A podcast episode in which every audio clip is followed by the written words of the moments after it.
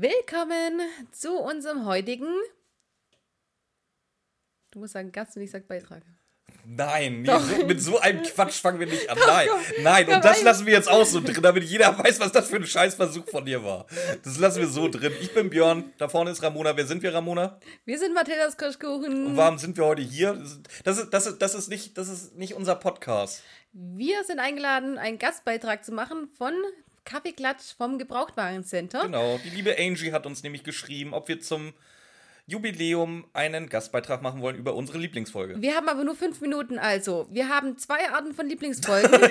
Jetzt rushst du hier. ich, ja, wir haben nur fünf Minuten. Okay. Zwei Arten von Lieblingsfolgen.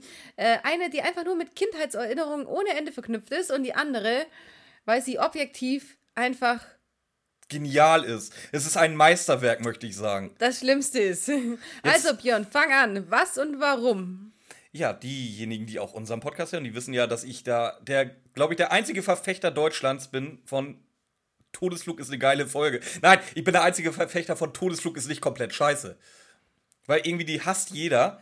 Aber Ramona hat das mal so schön, schön äh, dargestellt. Bei mir gibt das so einen Absurditätsregler. Wenn er so ein bisschen aufgedreht ist und die Folge soweit okay, finde ich die auch gut. Wenn er dann in so einem Bereich, so sagen wir, zwischen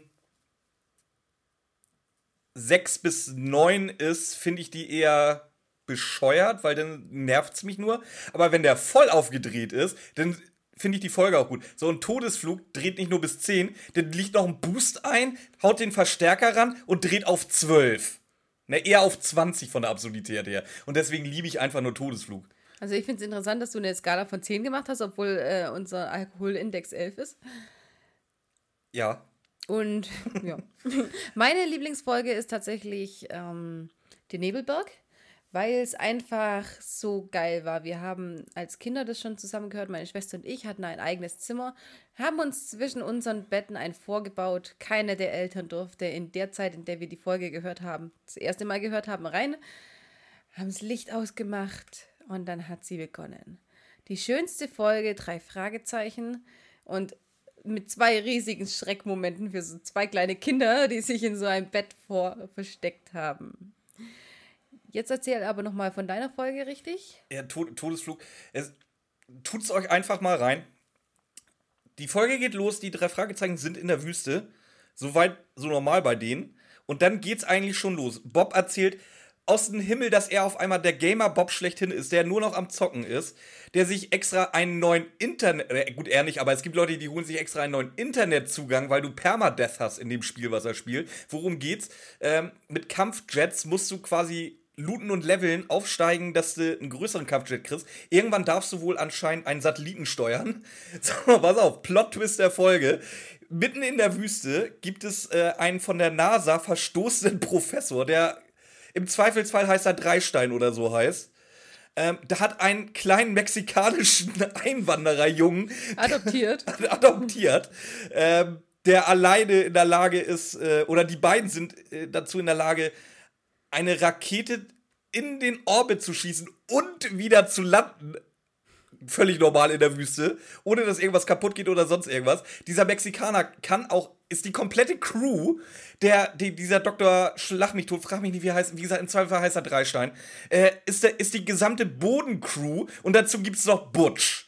Butch ist so der Kretin-Charakter überhaupt, der nichts kann, nichts weiß. Und zu dritt sind sie eigentlich die NASA. Oder wie Barney Stinson sagen würde, die Snasa. Secret NASA. es, ist, es ist sogar.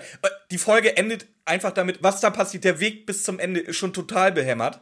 Und endet damit, dass Bob ins All fliegt und wiederkommt. Und es wird nie wieder, wirklich nie wieder Bezug darauf genommen, dass Bob als Astronaut im Weltall war. So, das ist der Plot von Todesflug. Ist es geil oder ist es geil? Worum geht's in Nebelberg? Versucht rüberzukommen. In Nebelberg ist einfach eine wunderschöne Folge. Ähm, es wird ganz blumig erzählt, warum sie gerade auf einer Wanderung sind und zwar um nichts zu erleben. Und das mit einer ganz, ganz ruhigen, wundervollen Stimme von Bob, der das alles in sein Tagebuch protokolliert. Dann ist es aber so, dass es immer noch so ein bisschen mysteriös ist, weil sie finden ein Phantom.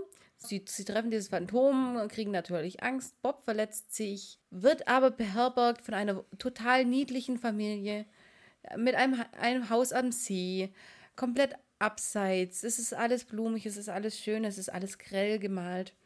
Finden dann raus, dass äh, der Autor, der, der sich bei der Familie eingesiedelt hat, dass der tatsächlich etwas über diesen Ort rausgefunden hat und einen Schatz sucht, den es da wirklich gibt. Also nichts Abwegiges von irgendwelchen Gold der Wikinger oder so, sondern wirklich ein, ja, einfach noch ein Vorkommen, das, ein, ein Vorkommen einer Mine, das noch da sein soll.